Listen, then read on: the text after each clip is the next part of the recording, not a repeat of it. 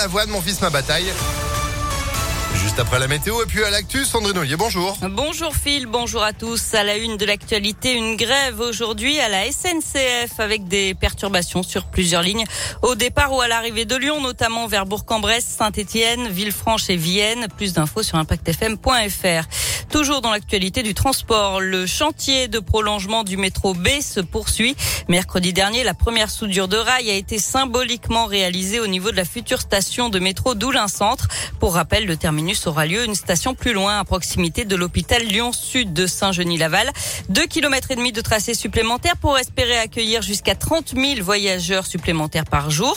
Mais ce ne sera pas avant fin 2023. Un projet important, en tout cas, qui vise à desservir un peu mieux l'ouest lyonnais et dont le président du Citral, Bruno Bernard, se réjouit. C'est un enjeu important pour le territoire, pour la ville de Toulon, de Saint-Genis-Laval, des villes autour, Pierre-Bénite, Irénie. On va pouvoir rejoindre Saint-Genis-Laval à la Pardue en 15 minutes, ce qui est un vrai Et on va travailler avec les élus locaux pour trouver des solutions pour rabattre sur euh, le terminus euh, au vallon des hôpitaux le maximum de personnes, que ce soit par euh, des bus ou travail sur la voirie pour qu'ils soient rapides, par du vélo et aussi par de la voiture avec un parc relais qui est prévu de plus de 1300 places au terminus.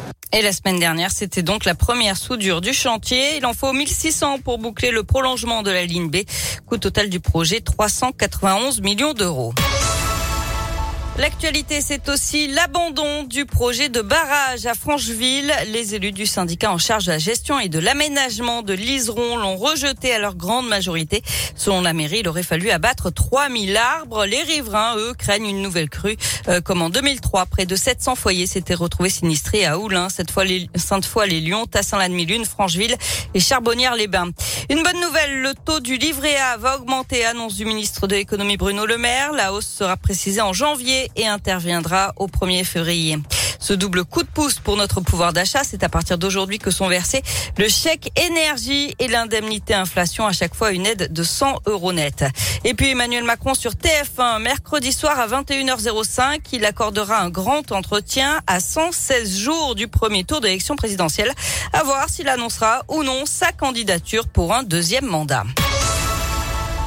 Du sport avec du foot, la 18e journée de Ligue 1 et le match nul de Lyon hier à Lille, 0 à 0. Les Lyonnais sont 13e du classement à 8 points du podium. Chez les filles, les Lyonnaises l'ont emporté de buts 1 sur la pelouse du Paris FC. Elles restent leader du championnat.